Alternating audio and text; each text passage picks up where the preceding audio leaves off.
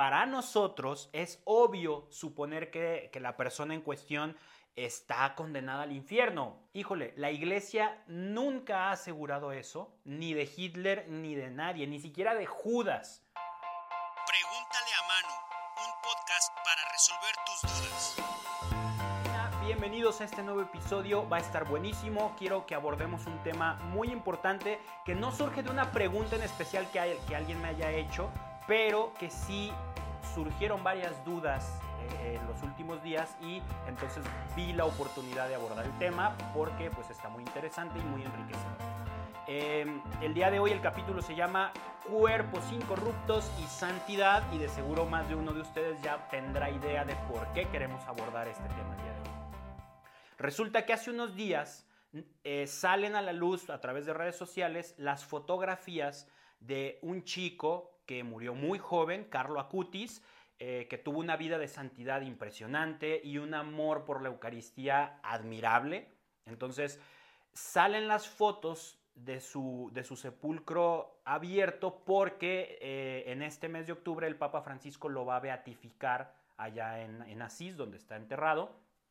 Entonces abren el sepulcro y resulta que el cuerpo se ve en súper buenas condiciones a pesar de que el chico murió hace 14 años. Obviamente todos, la gran mayoría de nosotros vemos las fotos en redes sociales y empezamos a proclamar, oh, tiene el cuerpo incorrupto, uh, un, gran signo de santidad y emoción y, muy, palabras súper bonitas y toda la cosa, ¿no? Pero al día siguiente, Monseñor Domenico Sorrentino, el obispo de Asís, sale a hacer unas aclaraciones públicas diciendo, no, no, no, o sea, el cuerpo de, de Carlos no está incorrupto, cuando lo abrimos lo encontramos en muy buen estado, pero sí había ciertas señas de, de, de deterioro normales, porque han pasado 14 años desde que murió. Entonces, ¿qué hicieron? Aplicaron unas técnicas de conservación para que el rostro fuera como, más amigable, agradable a la vista para los peregrinos que van a visitarlo y que van a venerarlo de manera pública. Entonces, eso fue lo que sucedió, lo aclaró el obispo. Y hasta ahí todo bien, pero resulta que luego hay gente que lo toma como, ah, bueno, no hay problema, no pasa nada, caímos, perdón, perdón, no investigamos y listo. Pero también eh, me tocó ver comentarios de gente ofendida, ¿cómo es posible que hagan eso? Eso no es un engaño para la gente, que no sé qué, cuando fue realmente solo una medida de, de, de atención. Y luego gente poniendo en duda la santidad de Carlo, de, ah, entonces si no tiene cuerpo cor- incorrupto, no fue santo y esto es un engaño de la iglesia y yo qué sé, qué tantas cosas, ¿no? Entonces ahí es donde dije, a ver, espérense, vamos, eh, vale la pena comentar el punto, vale la pena indagar un poquito más en todo este asunto desde las raíces de lo que es la santidad y qué sucede con nosotros al morir y todo esto. Y pues de ahí surgió la idea para este episodio, así es que vamos adelante. Todo esto que se aborda de, muertes, resurrección, cuerpos eh, corruptos, incorruptos, santidad, todo esto se engloba en un tema que la iglesia llama escatología. La escatología se encarga de la teología del fin del mundo. Toda la cuestión de qué viene después, qué sucede después, cuándo viene Jesús, por qué viene Jesús. Todo este cotorreo de, lo que sucede desde que morimos para allá se llama escatología. Y para tener un entendimiento un poquito más íntegro, vale, vale la pena recalcar dos puntos. Primero, que el ser humano, el hombre, la mujer, son la única criatura de Dios que su naturaleza está compuesta por el binomio cuerpo y alma.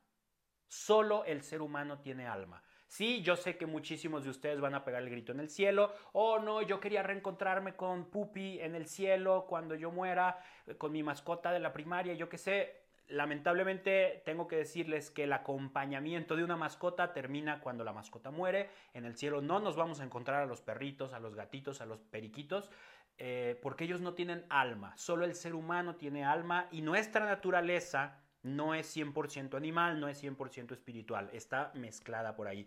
Es un tema bastante complicado que no me quiero meter porque me da miedo, pero vale la pena tener claro esto. Y el segundo punto es que dentro del catolicismo tenemos el cuerpo del ser humano en una estima muy alta. ¿Por qué aclaro esto? Porque hay otras corrientes religiosas, incluso cristianas, que demeritan muchísimo la importancia del cuerpo y, lo tienen en un lugar como, uh, es el, es el cascarón que, que, resguarda lo que realmente es valioso, que es el alma, es una prisión que, nos limita y cuando morimos entonces eh, nos liberamos y, y cosas por el estilo, que no comulgan con la idea, ah, con la antropología cristiana católica. Para nosotros el cuerpo es un regalo valiosísimo que funge como templo del Espíritu Santo y ahí radica la importancia de tratarlo con respeto y con dignidad incluso después de la muerte.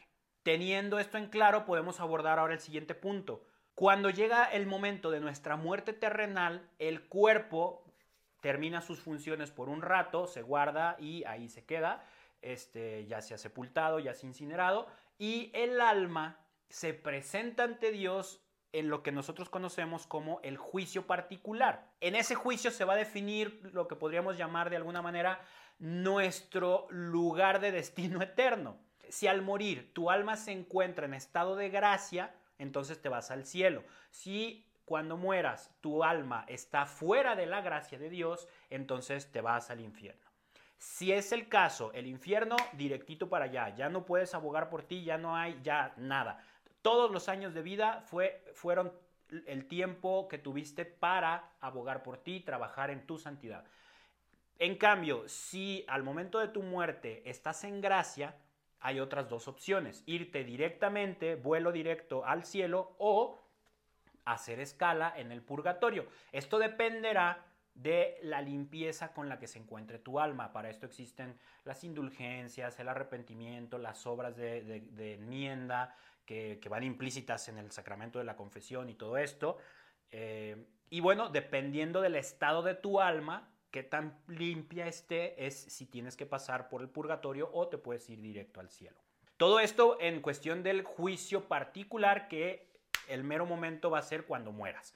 Luego, todos también, todos vamos a estar presentes en lo que se llama el juicio universal. Pero obviamente hay muchísima gente que ha muerto y que va a seguir muriendo antes de que Jesús vuelva a la tierra glorificado y con todo su esplendor.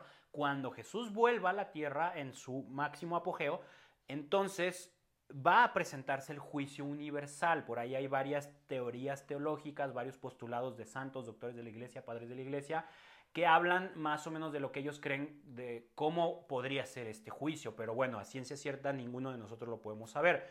Y en ese juicio universal va a ser donde se dé la famosa resurrección de la carne, la resurrección de los muertos. ¿Por qué? Porque nosotros, ateniéndonos a las palabras de Jesús, la resurrección no solo es del alma, es de cuerpo y alma, así como lo hizo Él. Obviamente, es un cuerpo que trasciende la naturaleza humana, es un cuerpo glorificado y, y, quien se gana el cielo, Dios quiera que seamos todos nosotros, entonces nos hace partícipes de la divinidad de Dios y nuestro cuerpo se glorifica en Dios.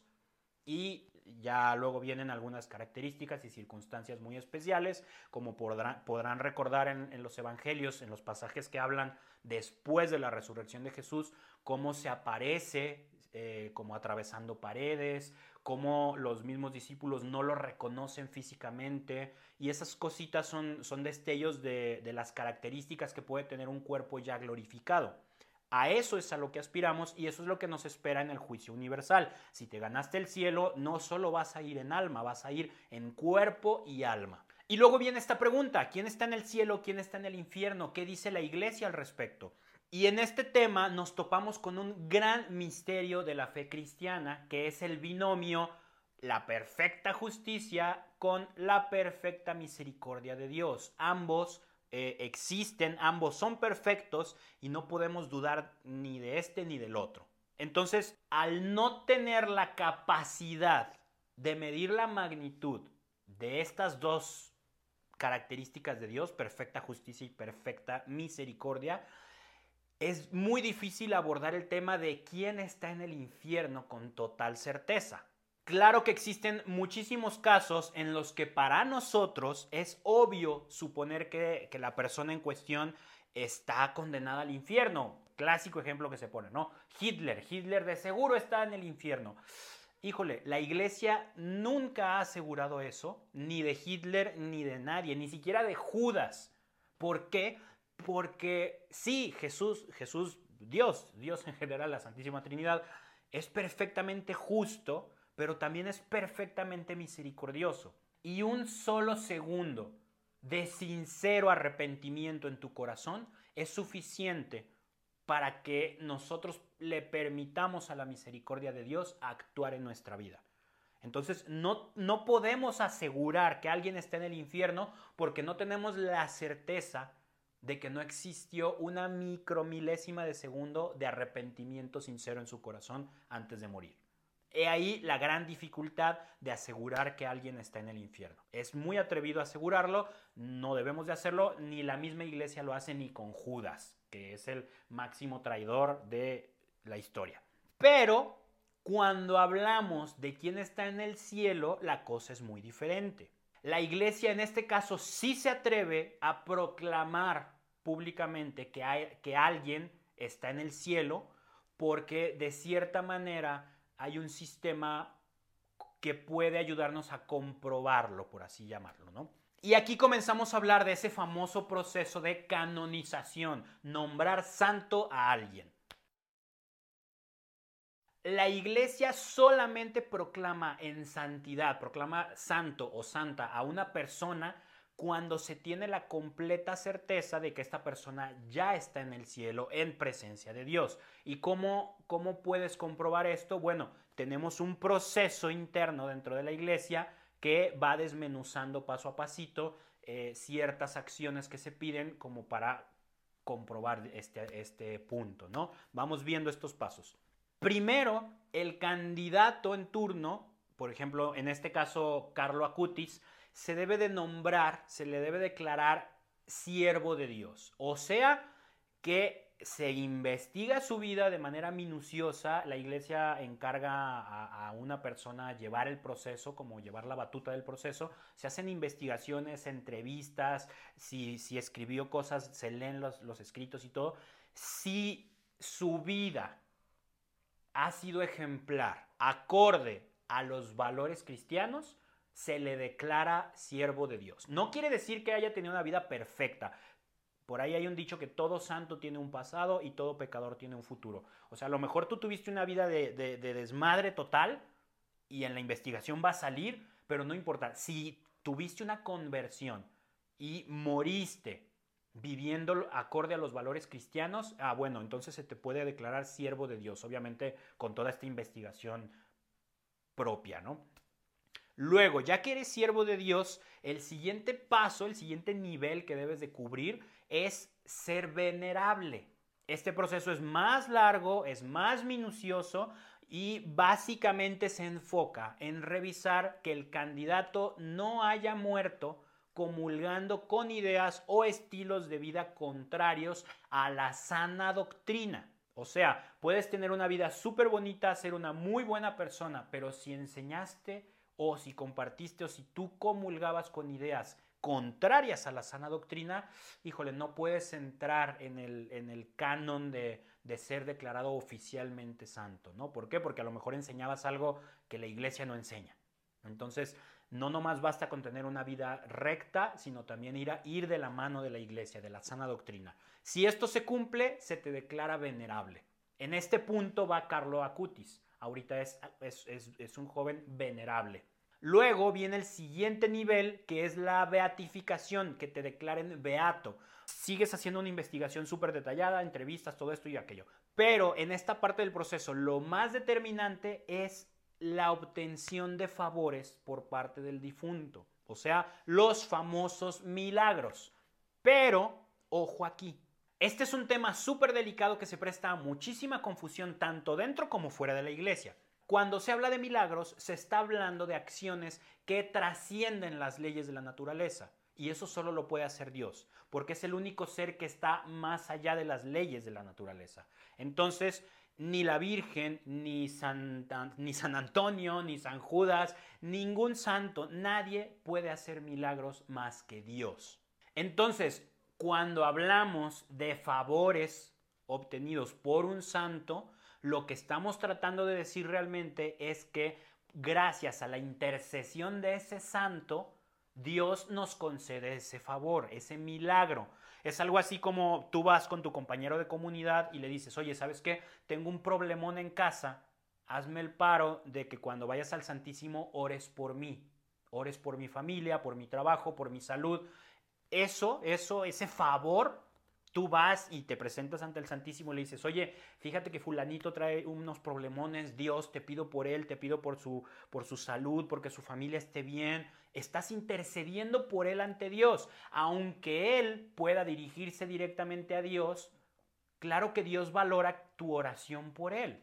Y en la Iglesia Católica creemos en la comunión de los santos. La Iglesia es viva aquí en la tierra y en el cielo. Los santos no son gente que murió y que ya está ahí inútil guardada en una caja. No, ellos están allá en el cielo activos, atentos a las necesidades de la iglesia que, está acá en la tierra.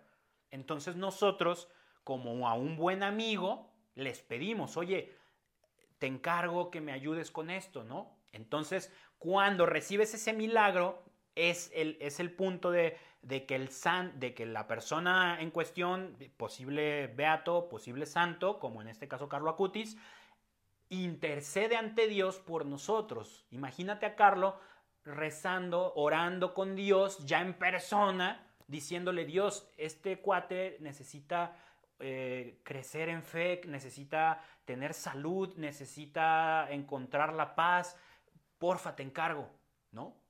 Eso es el, gran milagro, el gran favor concedido a través del santo. No, no es que el santo haga el milagro, sino que a través de él Dios nos regala esos milagros, esos favores. De eso estamos hablando. Y entonces, cuando sucede eso, cuando se puede comprobar que existió un milagro por la intercesión de esta persona, ¿cómo se puede comprobar un milagro? Cuando no hay explicación humana cuando hay una curación milagrosa que ningún doctor, ningún ser humano puede decir esto funciona así, esto sucedió así. Si no hay explicación humana, entonces puedes estar hablando de que se trascendieron, de que se sobrepasaron las leyes de la, humanidad, las leyes naturales, y estamos hablando de un milagro. Si eso se comprueba, entonces eh, con sus protocolos debidos, le hacen llegar al Papa, el Papa analiza, el comité de, investigación también, y si se aprueba el milagro, se declara a esta persona beata, se beatifica la persona, que es lo que va a suceder con Carlo Acutis en este mes de octubre. Ya se comprobó un milagro, tengo entendido, no sé si más, pero bueno, en el proceso se pide uno solo para la beatificación. Y luego, ya por último, el, grado más alto al que podemos aspirar de reconocimiento público es la canonización, o sea, entras al canon de los santos oficiales de la iglesia. ¿Y esto qué sucede? ¿Cómo, sucede? Bueno, es un proceso muy similar a la beatificación y obviamente como requisito extra, aparte de lo que piden en la beatificación, es otro milagro, o sea, un segundo milagro comprobado y que ya estés beatificado. No puede ser canonizado si no has sido beatificado. Y ya cuando esto sucede, cuando se comprueba el segundo milagro, cuando ya estás beatificado, entonces se pasa a cumplir los protocolos logísticos, poner fecha y ciertas cositas así, para hacer oficial la canonización. Entonces, a grandes rasgos, la iglesia se atreve a asegurar que hay alguien en el cielo cuando se pueden comprobar estos milagros. ¿Por qué? Porque como ya vimos, solamente Dios puede cumplir los milagros. No quiere decir que solo los santos pueden interceder por un milagro. Si tú le rezas a esta persona en cuestión, en este caso Carlo Acutis, y consigues el favor del milagro de la curación milagrosa o yo, o, yo que sé cuál es el milagro, entonces la iglesia interpreta esto como, bueno, Carlo está en presencia de Dios.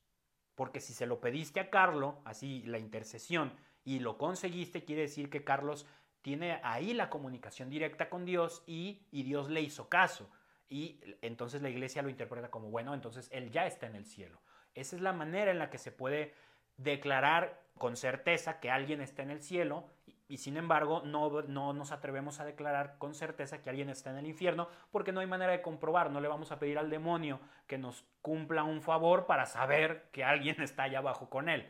Ahora, viene otro punto importante ya muy relacionado con este tema. Todo esto era como información muy general de la enseñanza de la iglesia sobre la, la muerte, sobre la santidad y todo esto. Ahora sí, viene, vamos entrando al tema en particular. Surge esta pregunta, ¿la santidad está sujeta a hechos sobrenaturales? Y bueno, no nos va a sorprender a nadie el que yo diga que al ser humano le encanta toda la cuestión de, de, las, lo sobrenatural, ¿no? De los superpoderes, de las cosas que no tienen explicación. Eh, no sé, muchísimos de nosotros somos fans de las películas de Marvel, nos, nos inspiran esa cuestión de, ah, las cosas que, que no son reales, que no existen en nuestra realidad, pero que nos encanta contemplar, ¿no? Creo que somos fans de lo que sobrepasa nuestro entendimiento y nuestra naturaleza. Y obviamente el ámbito de la fe no está exento de todo esto. Dentro del canon de los santos en la Iglesia Católica son muchísimos los que han recibido gracias sobrenaturales desde el inicio, desde el inicio del cristianismo. Por ejemplo, existe el relato de que la Virgen María, todavía en vida, todavía no sé si en Éfeso o en Jerusalén, pero todavía en vida se le presentó al apóstol Santiago en lo que hoy conocemos como España.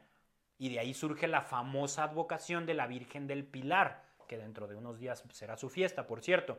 Eh, y eso, digo, eso sobrepasa las leyes de la naturaleza, que, está, que esté viva, que viva en, Israel, en Tierra Santa, y se presente en, en España. Ese es uno de los primeros ejemplos de manifestaciones sobrenaturales de parte de, un santo.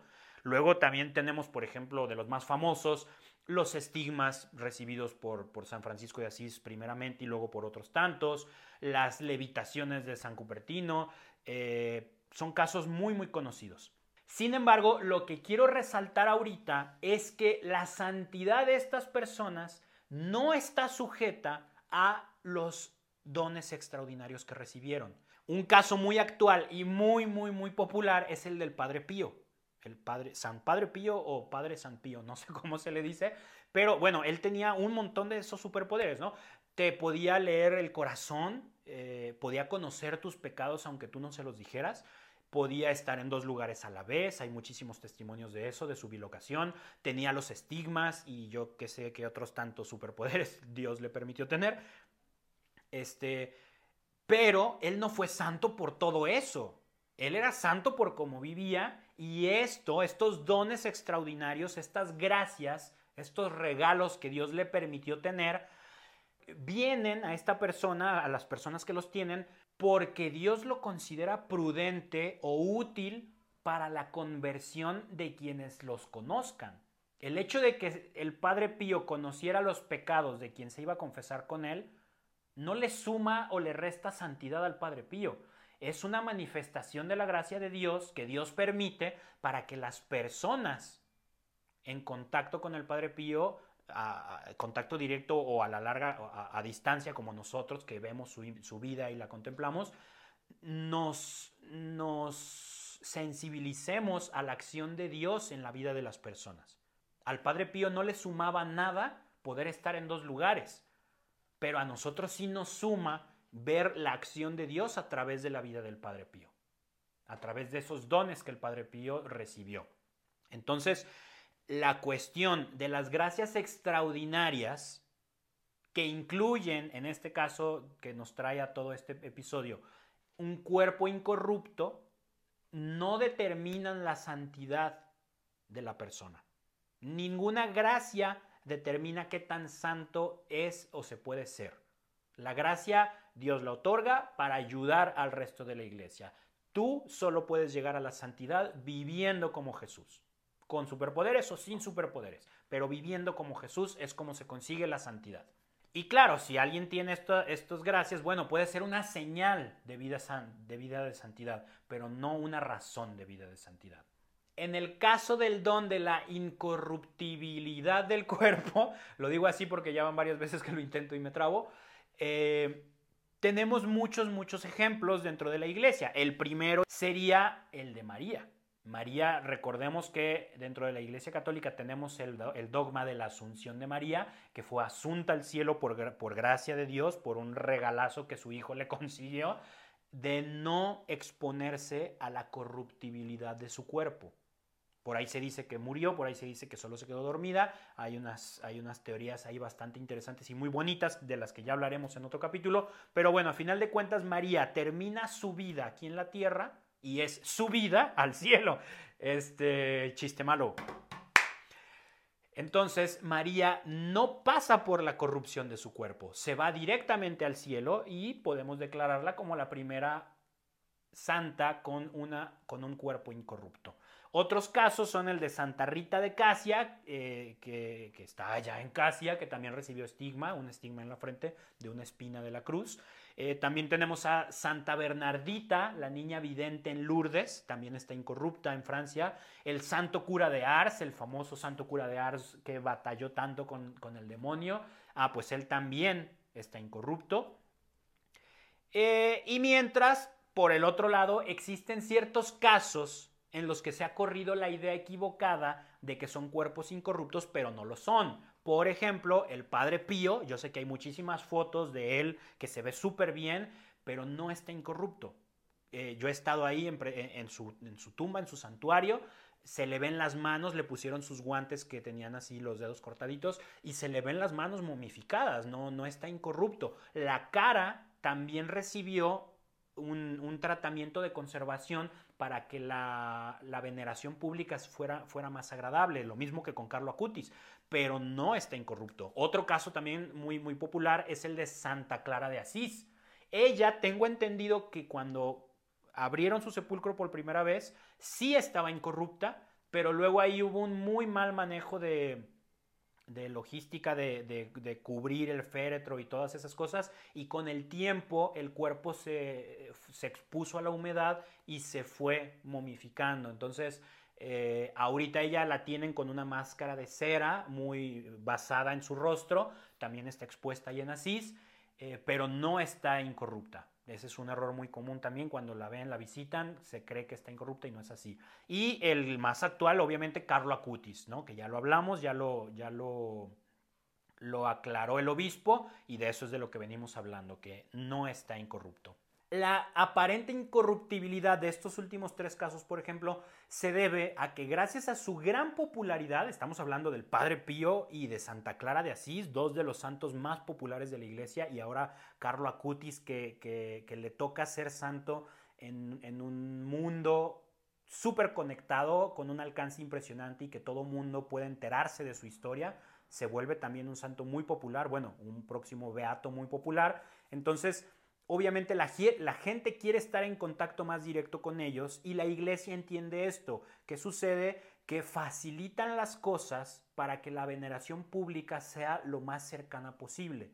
Y cuando tú llegas ante la tumba y tienes el cuerpo expuesto, es mucho más agradable hincarte y llorar frente a un rostro amigable, estéticamente cuidado, que frente a un cadáver, ¿no? O sea, frente a un, cráneo. A mí me pasó, por ejemplo, en, Milán, fui a, la Basílica de, San Ambrosio y está expuesto y, bajé así, estaba todo sola el templo, bajo a, la parte, a la parte subterránea del templo y me hinco a orar ante el cuerpo y me doy la sorpresa así súper impactante de que es un cadáver, un esqueleto vestido de obispo. Y es San Ambrosio, y ahí está, pero, pero es una calavera, pues. O sea, sí, sí impacta, ¿no? A mucha gente le causa, le podría causar ruido ahí el, orar frente a un, a un, esqueleto. Entonces la iglesia tiene en consideración esa sensibilidad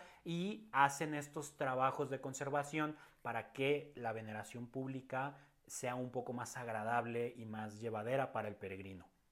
Y bueno, pues ya yo creo que es todo lo que podemos abordar del tema, dejando claro todo esto, todos estos puntos, pues me despido invitándolos a que a partir del día de hoy vivan con mayor empeño su búsqueda de la santidad, no lo crean como algo súper lejano, súper imposible para los iluminados, para los que se la viven de rodillas, no. El ejemplo de Carlo Acutis es tan importante y tan valioso porque nos demuestra que incluso hoy en día, en la actualidad, viviendo pegados al celular, a la computadora, que si te gustan los videojuegos, si te gusta cotorrear, si, si no importa cómo vivas ahorita en cuestión externa, si internamente te comprometes con tu santidad, lo puedes lograr. Obviamente con el favor de Dios, encomendándote a Él y 100% en manos del Espíritu Santo, pero se puede. No lo veamos como algo lejano. Carlo Acutis nos deja ese gran ejemplo. Y además de esto, pues también viene la habitual invitación a que nos sigan en las redes sociales. Tenemos el Instagram del podcast, pregúntale a Manu. Si nos escuchas en iTunes, te encargamos que nos dejes ahí una calificación. Si te gusta, ponle 5 estrellas y déjanos un súper buen comentario. Si no te gusta nuestro contenido, no le digas a nadie, déjalos que se enteren ellos solitos. Este, estamos en Spotify, en Nombre Nuevo Más, una plataforma de streaming con contenido 100% católico, muy bueno, música, cursos, conferencias, talleres, podcast, ahí está todo. Eh, estamos en iTunes, estamos en, en, Anchor, estamos en un montón de plataformas en la que más te guste. Y estrenando este episodio en YouTube, también ya estamos en video, así es que también nos puedes seguir, suscríbanse al canal. Si tienen alguna duda referente al catolicismo, no duden en escribirnos. El correo es manu, pregúntale a manu arroba gmail.com, ahí estamos contestando todas las preguntas que nos hacen llegar. Y en nuestro sitio web manucasten.com, diagonal, pregúntale a Manu, están todas las preguntas que nos han hecho también por escrito. Así es que estamos en todos lados, no se queden con dudas sobre el catolicismo. Si eres católico, conoce mejor tu fe. Si no eres católico, conócela mejor. Capaz que te, podemos ofrecer lo que toda la vida has buscado o por lo menos te podemos aclarar ciertos prejuicios que te han, que te han hecho adoptar y que tú ni idea de lo que realmente creemos y, y, a lo mejor nos odias sin saber que somos bien buena onda, a lo mejor no, no te interesa conocernos porque no sabes lo padrísimo que nos la vivimos, yo qué sé. Entonces, bueno, pues muchísimas gracias, me encomiendo a sus oraciones, yo soy Manu Casten, tengan por seguro que ustedes están en las mías, que Dios los bendiga.